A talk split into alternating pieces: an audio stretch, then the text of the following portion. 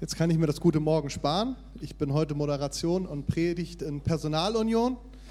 Ähm, das kommt nicht oft vor, aber heute kommt es mal vor. Deswegen kann ich nochmal wiederholen. Es ist schön, euch zu sehen. Ähm, ihr, genau, ihr habt die Fenster wieder aufgemacht, das ist vollkommen okay. Einfach nur aufgrund guter Beziehungen zu unseren Nachbarn, einfach vor allem während des ersten Lobpreisesblocks, haben wir die Fenster zu, damit die von der Lautstärke nicht genervt sind. Ähm, und während der Predigt, ich bin nicht so der Schreiprediger, ist das gar kein Problem. Da dürft ihr gerne die Fenster aufmachen, wenn euch zu warm ist. Ihr müsst es natürlich nicht. Ja, Mauern stürzen ein. Manchmal ist es so, dass ähm, das, was der jeweilige Lobpreisleiter so an sein Set zusammengestellt hat, also die Liedreihenfolge, ähm, dass das, man sagt, das ist sehr toll, wie Gott das gemacht hat. Er hat uns den gleichen Impuls gegeben. Manchmal ist es aber auch so, und so ist es heute, dass wir uns abgesprochen haben. Und ich mit Robin nochmal kommuniziert habe gesagt, Robin, beziehungsweise er hat mich gefragt, gibt es da irgendwas, ein Liedwunsch? Das ist immer das Tolle als Prediger, man darf Liedwünsche anmelden, das dürft ihr alle nicht. Also ähm, ich ermutige euch, wenn ihr das wollt, ähm, macht alles, dass ihr zum Predigen kommt. Und ich habe einen Liedwunsch angemeldet und das war ein Mauern stürzen ein und genau deshalb haben wir das, das eben gesungen. Genau, ihr seht, da ist auch schon der Predigtitel, das ist nämlich genau auch der Titel meiner Predigt heute, Mauern stürzen ein. Ich bin mir ziemlich sicher, dass es euch ähnlich geht wie mir, dass ihr, wenn ihr so auf euer Leben zurückblickt, vielleicht auch gerade in eure aktuelle Situation, in der ihr steckt, dass ihr sagen könnt, okay, ja, in meinem Leben, da bin ich immer wieder an Grenzen gestoßen. Vielleicht ist jetzt gerade sogar jetzt eine oder sogar mehrere fette Grenzen, die dir vor Augen sind. Da sind Mauern, die uns unüberwindlich erscheinen. Und in unserer heutigen Zeit ist es ja so, dass Mauern nicht mehr unbedingt so sichtbar sind. Das war vor 30 Jahren ungefähr noch ganz anders. Da gab es die große fette Mauer, die einmal durch Berlin ging und die Grenze, die Deutschland, Deutschland durchzog. Da war das uns noch viel näher. Aber heute die Mauern, mit denen wir zu tun haben, die sind oft eher unsichtbar, aber nicht weniger herausfordernd. Da sind Mauern zum Beispiel in Beziehungen. Mauern zwischen Ehepartnern oder Mauern in Familien. Wie oft gibt es das, dass Geschwister, wenn sie älter geworden sind oder vielleicht noch nicht mal, wenn sie älter geworden sind, über Jahrzehnte nicht mehr miteinander reden, weil irgendwas mal irgendwann vorgefallen ist und niemand weiß eigentlich so genau, was es war. In Freundschaften, auch in unserer Gemeinde in Beziehungen kann es solche Mauern geben. Vielleicht auch auf der Arbeit mit den Kollegen, in der Nachbarschaft und so weiter. Aber es gibt auch Mauern, ich nenne es jetzt mal in diesem Fall Mauern, in unserer Psyche, wo wir merken, da ist was nicht in Ordnung in mir drin, da ist etwas Krankes und ich komme da einfach nicht durch.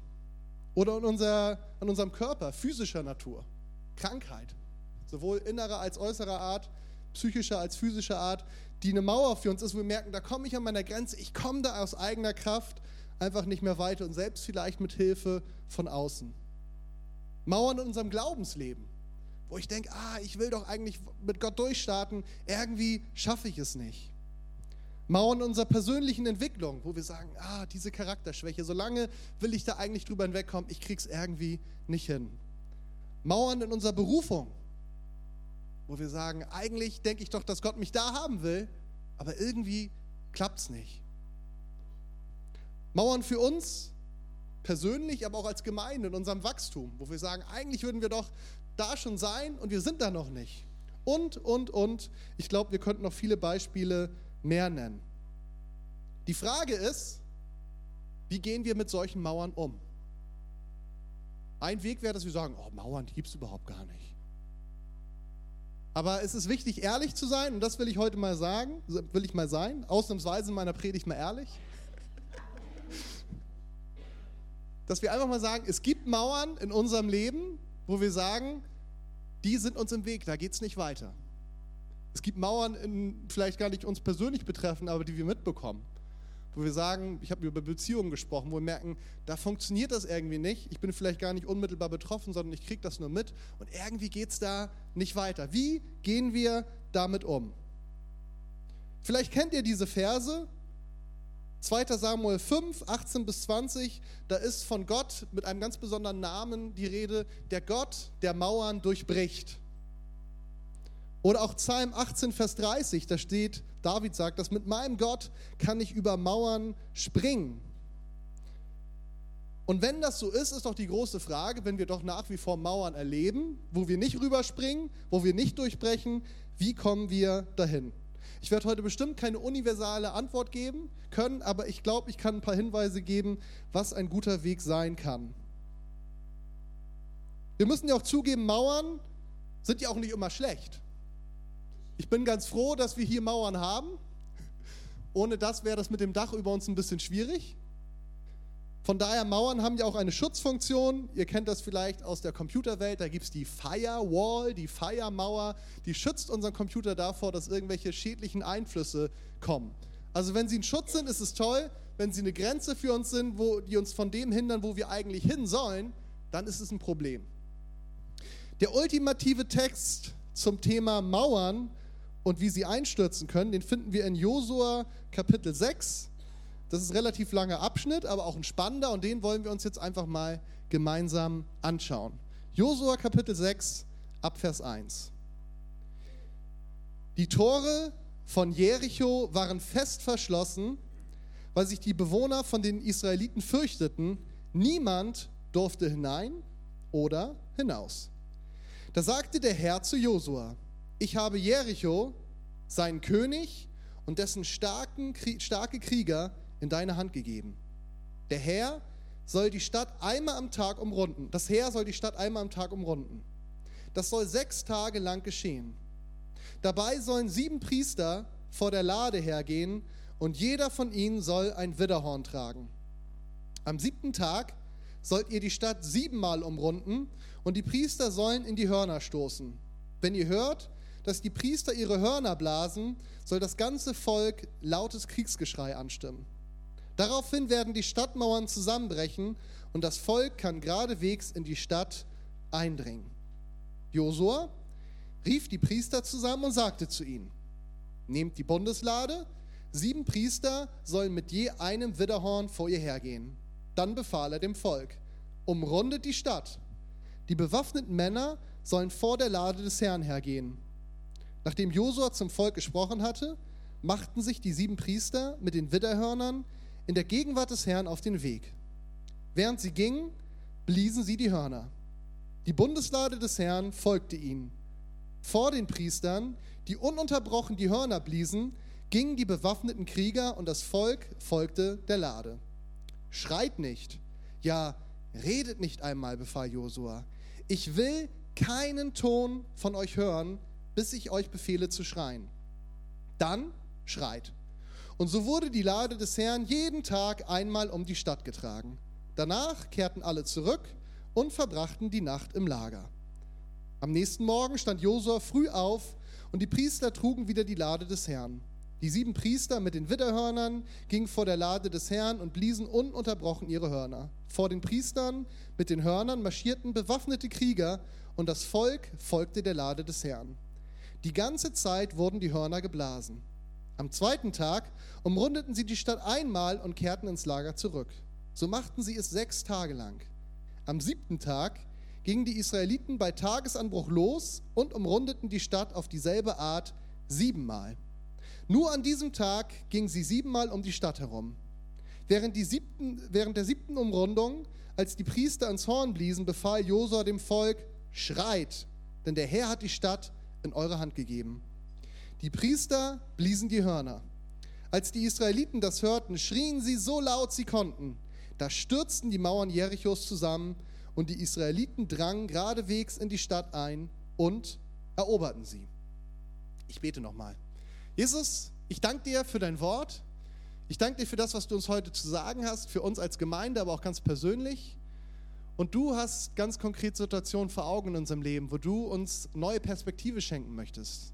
Mauern, die da sind, wo du uns sagen möchtest, es ist nicht an der Zeit aufzugeben, sondern weiter festzuhalten an meiner Verheißung. Jesus, danke, dass du sprechen willst zu uns da, wo wir aufgegeben haben, willst du uns heute neuen Mut geben, da wo wir nicht weiter wissen, willst du uns Perspektive und Wegweisung schenken. Danke, dass du hier bist, um, uns zu, um zu uns zu reden. Amen. Ich weiß nicht, wie es euch geht. das Thema Stadtmauern ist ja heute eher so was von touristischer Natur. Ich glaube, niemand ähm, würde sich dafür einsetzen, dass Kiel mal wieder Stadtmauern bekommt, aus Sicherheitsgründen. Ähm, sondern wenn wir damit zu tun haben, dann ist es eher so, dass wir denken, oh toll, wie die das gebaut haben, wie das so war. Ich persönlich finde es immer äußerst spannend. Und deswegen möchte ich mal mit euch kurz einen kleinen Exkurs machen, was diese Stadtmauern in Jericho angeht, damit wir wirklich mal vor Augen haben, was da eigentlich so vor sich geht. Der Hintergrund ist, dass hier die Israeliten, bevor sie dort nach Jericho kamen, eine 40-jährige Wanderung durch die Wüste hinter sich haben. Und ein paar Kapitel vorher lesen wir, wie das Volk auf wundersame Weise durch den Jordan zieht.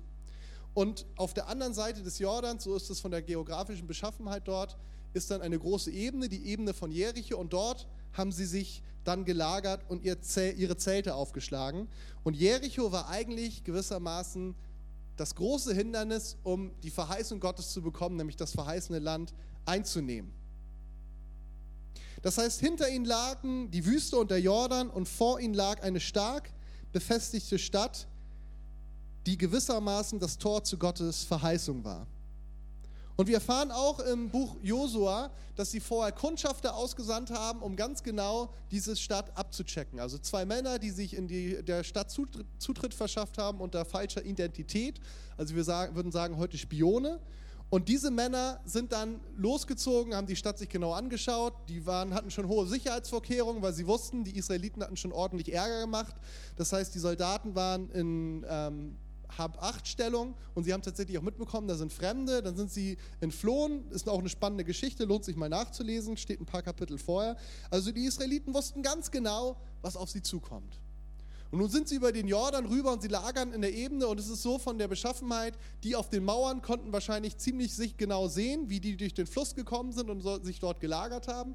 Und die Israeliten konnten in der Ferne auch ziemlich genau diese stark befestigte Stadt sehen.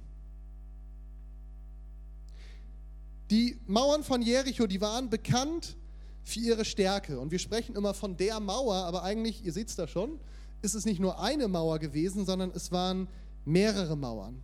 Das heißt, es gab ein sogenanntes Drei-Stufen-System. Das heißt, es gab diesen Erdwall hier, diesen ersten. Da wurde eine erste Mauer quasi vorgesetzt. Diese Mauer hier war allein schon vier bis fünf Meter hoch, diese erste. Und dann gab es eine zweite Mauer, die war dann quasi oberhalb der ersten Mauer. Die war zwei Meter dick und hatte eine Höhe von sechs bis acht Metern. Das heißt, diese Konstruktion zusammen hatte schon eine Höhe von zehn bis zwölf Meter. Das ist ungefähr so wie ein vierstöckiges Gebäude. Und dann kam nochmal dieser ganze Erdwall, der nochmal hochging. Und auf diesem Erdwall war nochmal eine Mauer. Das alles zusammen war auch nochmal 14 Meter. Das heißt, wenn man das alles zusammenrechnet, dann kommt man auf einer Höhe von so einem zehnstöckigen Gebäude, was diese Mauerkonstruktion zusammen hatte, vor der die Israeliten standen, beziehungsweise vor der sie umherzogen. Das heißt, aus der Entfernung, aus dem Lager, war das schon was Beeindruckendes, so ein Bauwerk zu sehen. Vor allem, wenn ihr euch vorstellt, ihr habt 40 Jahre nicht viel mehr als Steine und Berge gesehen. Aber wenn man davor stand, hatte das so ein bisschen so ein Gefühl, wie eine Ameise zu sein. Die Stadt war gar nicht so unglaublich groß. Die Strecke drumherum, schätzt man mit den Befestigungen, ist ungefähr so ein Kilometer gewesen. Von daher ist es auch nicht unrealistisch, dass die dann siebenmal rumgezogen sind. Siebenmal um Kiel zu ziehen wäre wahrscheinlich ein bisschen schwieriger an einem Tag, aber mit Jericho ging das ganz gut. Und wir erfahren in Josua 3, dass die Ernte gerade eingebracht worden war. Das heißt, die Stadt war vollgepackt mit Vorräten. Wir wissen auch, die hatten eine super Wasserversorgung. Das heißt, die Leute da drin, die mussten sich eigentlich keine Sorgen machen, dass ihnen so schnell die Lebensmittel ausgehen würden. Und nun bekommen die Israeliten die Aufgabe, die Stadt an sechs Tagen jeweils einmal zu umrunden. Und am letzten Tag sollen sie das siebenmal machen. Und dazu gibt es noch einen besonderen Befehl. Ich habe es eben vorgelesen. Josua sagt, und das ist der Befehl Gottes, ich möchte nichts von euch hören. Kein Laut, kein Schreien, kein Reden, nichts. Das Einzige, was zu hören ist, sind die sieben Hörner, also diese Schofarhörner, habt ihr wahrscheinlich mal gesehen, die geblasen werden. Und so sind sie um die Stadt gerundet, rummarschiert, Tag für Tag. Und ich, wenn ihr euch so ein bisschen mal reinversetzt, ich glaube, ihr könnt gut nachvollziehen, das muss schon so eine spezielle Stimmung gewesen sein. Also das ist ja eine große Truppe, das waren ja Tausende von Menschen, die dort rumgezogen sind. Okay, was machen wir jetzt damit? Das ist eine spannende Geschichte. Ich kenne die ja schon aus meiner Kindheit, hat mich immer fasziniert. Jede, ähm, ich glaube, das ist eine geniale Paradegeschichte, die man immer wieder gerne auch im Kindergottesdienst anführt. Da hat man die Aufmerksamkeit der Kinder. Eure habe ich, glaube ich, auch. Super. Ich möchte heute mal diese Geschichte von Jericho als ein Modell nehmen. Und zwar ein Modell für die Frage, wie gehe ich in meinem Leben mit unüberwindlichen Hindernissen um? Oder auch, wie gehen wir als Gemeinde mit solchen Hindernissen um? Und das erste ist, ich habe vier Punkte für euch. Vielleicht kannst du die uns einmal zeigen, Felix. Genau, da ist die Anleitung. Sieh genau hin. Sieh genau hin. Ich weiß nicht, was so euer Gedanke wäre, wenn es darum geht, so eine Stadt einzunehmen. Aber mein Gedanke wäre, oh, wenn die so heftig ist, dann lieber nicht lange fackeln, sondern so schnell wie es geht drauf, dass die Leute gar nicht erst zum Nachdenken kommen, hm, wie machen wir das überhaupt? Warum macht das Gott? Dass er seinem Volk das zumutet, dass sie siebenmal um diese Stadt rumziehen müssen und dann am letzten Tag, beim siebten Mal, dann gleich nochmal siebenmal. Hätte er das nicht anders hinkriegen können? Ich glaube nicht. Ich glaube, Gott hätte das Volk noch nicht mal gebraucht. Also ich bin mir ziemlich sicher, dass es nicht die Schreie waren, die die Mauern zum Einsturz gebracht haben, sondern das war Gott. Und doch hat Gott diese spezielle Aufgabe für sein Volk, dass er sagt, genau so sollt ihr es machen und sie machen es auch. Die Frage ist, was macht das mit uns, wenn wir siebenmal um dieses Problem in unserem Leben rumziehen. Mit dem Befehl, wir dürfen nichts sagen. Das heißt, ich kann mich nicht mit meinem Nachbar unterhalten, was es denn heute, wenn wir zurück sind, zum Mittag gibt. Ähm, oder ob er die neuesten Tratsch gehört hat über das, den Sohn von Josua, was der schon wieder gemacht hat. Sondern ich muss einfach schweigen und kann mir nur diese Mauer anhören, an, anschauen. Das heißt, mir wird sehr bewusst, das ist wirklich ein Problem, das können wir nicht lösen. Da kommen wir nicht rein. Wir haben keine Chance. Und ich bin sehr vertraut mit diesem Satz. Ich habe ihn auch oft gesagt und in gewisser Weise stehe ich auch nach wie vor dazu. Schau nicht auf das Problem, schau auf Jesus. Aber in diesen Situationen passiert ja eigentlich was anderes. Also es ist ja schon so, dass Gott es wirklich herausfordert. Es gibt ja nicht den Befehl, schaut nicht zur Stadt, schaut nur zur Bundeslade oder so, sondern er fordert heraus, dass sich die Israeliten diese Stadt ganz genau anschauen. Das heißt, das Volk muss sich dem Problem voll aussetzen. Aber, und das ist was ganz Entscheidendes, sie tun es unter einer wichtigen Voraussetzung. Gott hat nicht einfach gesagt, geht, zieht mal um die Stadt rum, schaut euch dieses Problem an, nehmt das mal in euch auf, was für kleine Ameisen ihr seid, sondern er hat von Anfang an, bevor sie überhaupt das erste Mal losmarschiert sind, ihnen eine ganz klare Verheißung gegeben. Und zwar die Verheißung, wenn ihr das macht, dann werden die Mauern fallen. Dann werdet ihr die Stadt einnehmen. Das heißt, das Volk ist um diese Mauern gezogen konnte sie sich genau anschauen, konnte sich bewusst machen, keine Chance aus menschlicher Sicht, aber Gott hat versprochen, die Mauern werden fallen. Das heißt, da war nicht nur dieses, wie unglaublich sind diese Mauern, sondern gleichzeitig auch diese Frage, wie wird Gott das wohl machen? Die hatten ja einiges mit ihm erlebt, die wussten ja ganz genau, er kann das. Er kann das Unmögliche möglich machen. Das heißt, neben diesem Bewusstsein, das ist unmöglich, war auch dieses Bewusstsein, Gott wird dieses Unmögliche irgendwie möglich machen. Diese Mauern werden einstürzen. Keine Ahnung wie, aber es wird passieren. Wir werden in diese Stadt hineinkommen.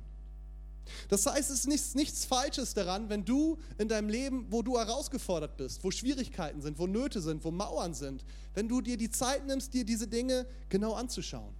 Du musst nicht sie leugnen oder ich darf mich da jetzt nicht mit beschäftigen, ich muss auf Jesus schauen, das hat so oft so was Krampfhaftes, sondern ich darf es mir genau anschauen, aber in diesem Bewusstsein, das ist nicht das Ende. Das ist nicht das Ziel, was Gott für mich hat, sondern Gott will mit mir darüber hinausgehen. Er wird mir helfen.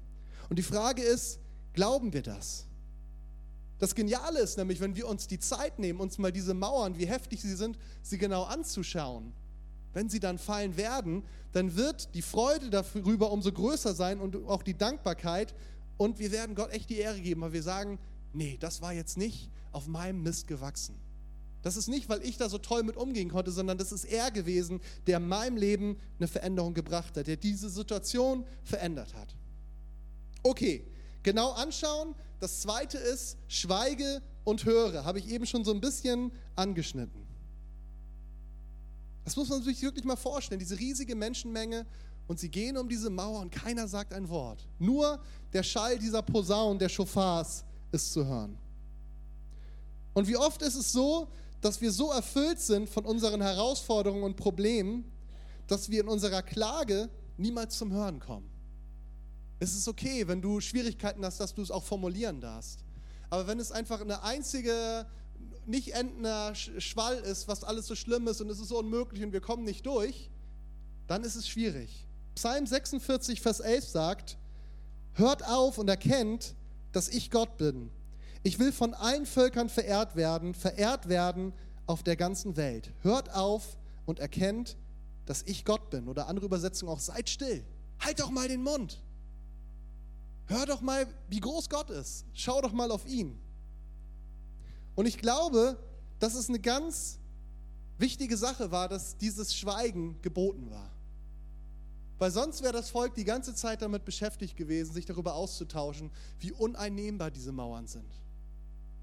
Das ist unmöglich, das schaffen wir niemals. Aber sie hatten Maulkorb, sie durften nicht darüber reden. Sie mussten schweigen. Das heißt, es ist okay, deine Mauern zu betrachten. Es ist auch okay zu formulieren, wenn du eine Not hast, aber verlier dich nicht darin, über sie zu klagen. Das Einzige, was sie gehört haben, ist dieser Schall der, der Hörner. Können wir auch denken, was soll denn das? Aber der Hintergrund war ja, diese Hörner, wenn die geblasen wurden, die wurden ja immer von den Priestern geblasen. Das hatte was mit, mit der Gegenwart Gottes zu tun, dass er bei seinem Volk war. Da ging es darum, wenn die Hörner geblasen wurden, das hatte immer was mit Priestern zu tun. Es wird ja auch gesagt, die Gegenwart Gottes war da. Das heißt, ihnen wurde die ganze Zeit bewusst gemacht, in dieser Unüberwindlichkeit, die sie sahen, Gott ist da. Er geht mit uns. Der dritte Punkt, mache einen Schritt des Glaubens.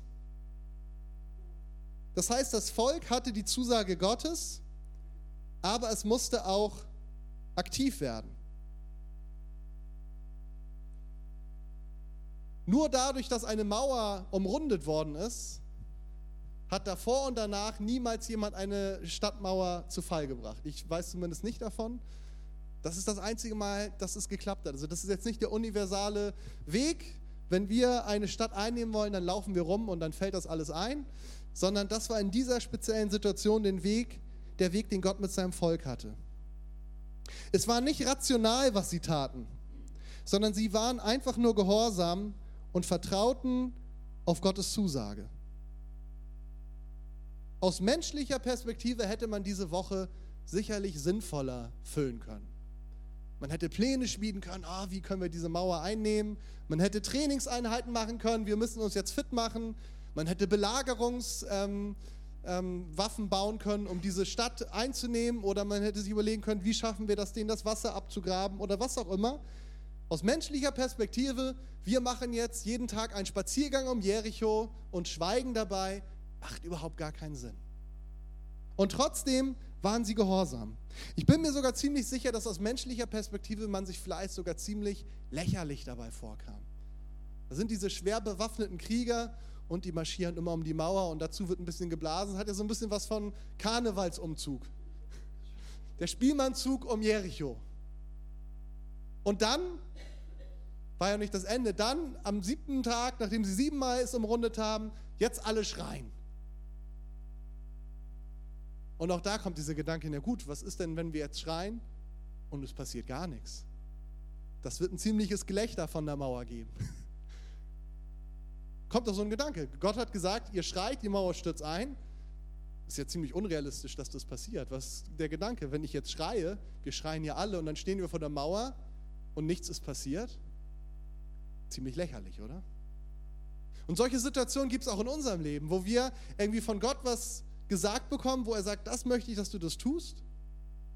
Und die Gefahr ist zu sagen, ich könnte mich da ziemlich lächerlich machen. Zum Beispiel, Paradebeispiel, wenn ich mit jemandem zu tun habe, der krank ist und Gott sagt zu mir, du geh hin und bet für den. Ich möchte ihn gesund machen. Bei Christen ist es ja noch so eine Sache, da kann man sagen, okay, der hat ein geistliches Verständnis dafür, aber wenn es nicht Christ ist, ich gehe hin und sage, du, ich habe den Eindruck, ich möchte für dich beten. Ich glaube, Gott will dich heilen. Was passiert denn, wenn der nicht geheilt wird? Wie stehe ich denn dann da? Mache ich mich doch vollkommen lächerlich. So gibt es Situationen in unserem Leben, wo unser Glaube gefordert ist und das haben die Israeliten auch in dieser Zeit erlebt. Es geht nicht darum, dass wir irgendwas Lächerliches machen müssen und dann dürfen wir uns darauf verlassen, Gott wirkt, wirkt dann schon, sondern es geht darum, wenn Gott uns was gezeigt hat, wo wir sagen, das macht vom Logischen keinen Sinn, aber ich habe so diese feste Zusage, es ist von ihm, dann ist es gut, dass wir es tun. Die Frage ist für uns persönlich, wie könnte dein Schritt des Glaubens aussehen? Wie könnte dein Schritt des Glaubens aussehen? Das kann ich dir nicht sagen. Wo ist es für dich an der Zeit zu schweigen? Wo musst du in Anführungsstrichen schreien? Wo sollst du gehen? Es macht Sinn, Gott zu fragen, was dein Part ist. Und ich möchte euch Mut machen, macht das nicht alleine. Es ist auch gut, ans Gebet zu gehen und Gott zu fragen, okay, Gott, was kann ich in dieser Situation tun? Was ist mein Anteil? Aber binde andere mit ein. Dass ihr gemeinsam einfach Gott fragen könnt. Wir machen oft so viele Dinge alleine. Gemeinsam Gott fragen könnt, was ist denn vielleicht unser Anteil, dass sich diese Situation verändern kann? Und dann nimm dir Zeit zu hören. Und wenn wir dann gehört haben und eine Zusage von Gott haben, okay, das ist dein Part, ich werde die Mauer zum Einsturz bringen, aber das ist deine Aufgabe, dann ist es an der Zeit, dass wir einen Schritt des Glaubens tun, so wie das Volk Israel das getan hat.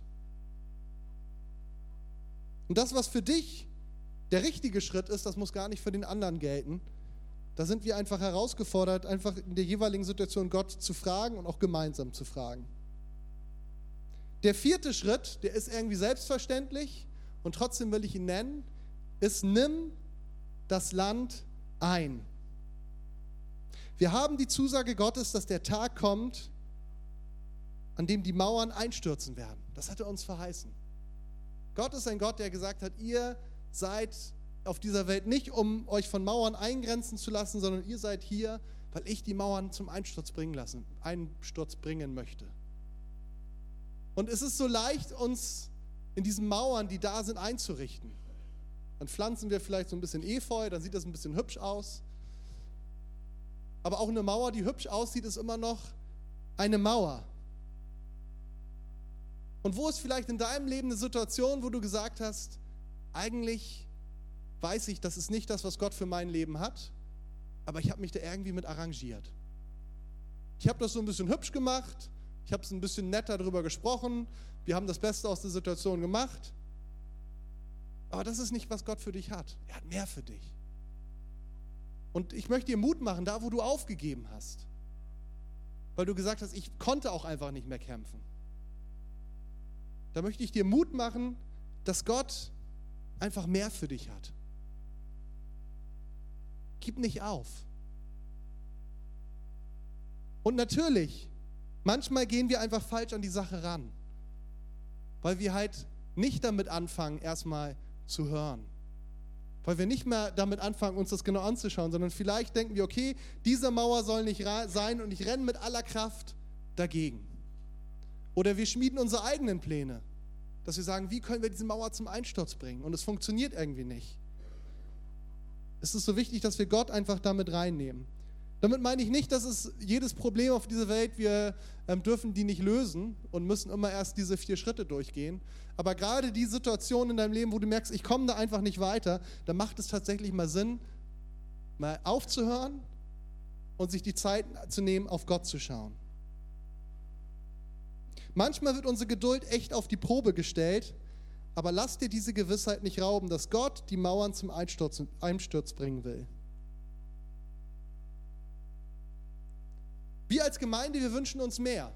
Wir sind jetzt umgezogen, unser Saal ist nicht wirklich viel größer geworden, aber wir haben hier einen guten Platz gefunden. Aber ich weiß nicht, wie es euch geht. Ich glaube, dass Gott noch viel mehr mit uns und durch uns machen kann.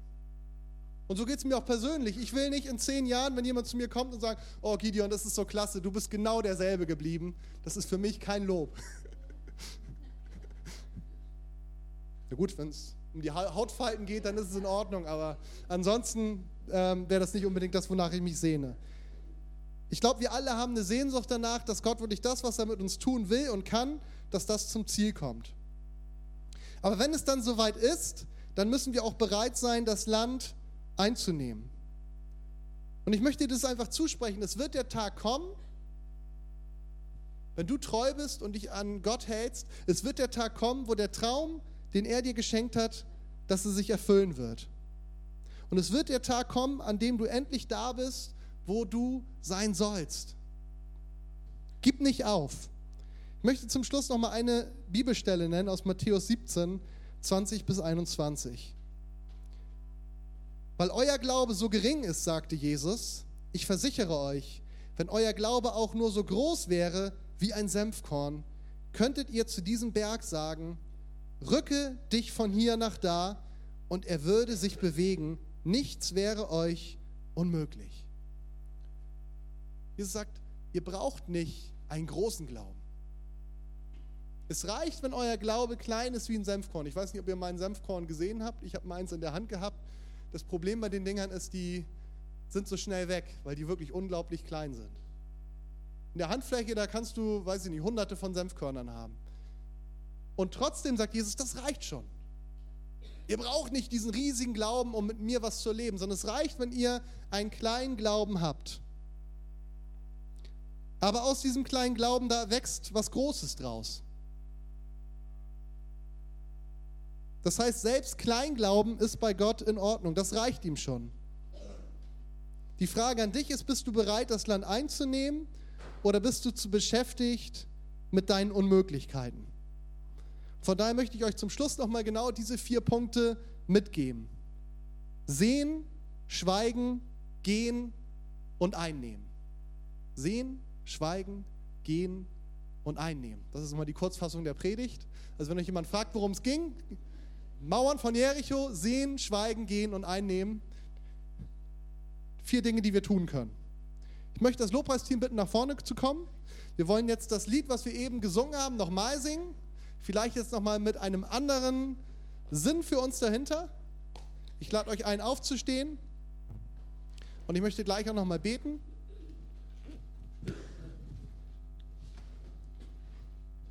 Und ich möchte euch ermutigen. Ich bin mir ziemlich sicher, dass während ich gesprochen habe, ich hoffe es doch zumindest, dass ihr ins Nachdenken gekommen seid. Vielleicht war es auch von vornherein ganz klar. Wo sind solche Mauern, wo ihr sagt, eigentlich sind das Mauern, die einstürzen sollten? Und dann nutzt doch einfach diese Zeit, wir wollen uns jetzt einmal nochmal eine Zeit im Lobpreis nehmen, um einfach Gottes hinzulegen und zu sagen, Gott, ich krieg's nicht hin. Ich sehe die Unmöglichkeiten, aber ich möchte glauben, dass du das Unmögliche möglich machst. Vielleicht ist es was für dich persönlich. Vielleicht ist es eine Situation in deiner Familie, wo du sagst, da gibt es Streitigkeiten, da hast du gar nicht so direkt mit zu tun. Was es auch immer ist. Vielleicht ist es eine Sache, eine große, viele kleine, wie auch immer. Ich glaube, dass Gott einfach da was Neues tun will. Und es ist auch jetzt nicht nur eine Zeit fürs Gebet, sondern nimm es auch einfach mit nach Hause und beweg das, was es für dich konkret bedeuten kann. Jesus, ich danke dir für dein Wort.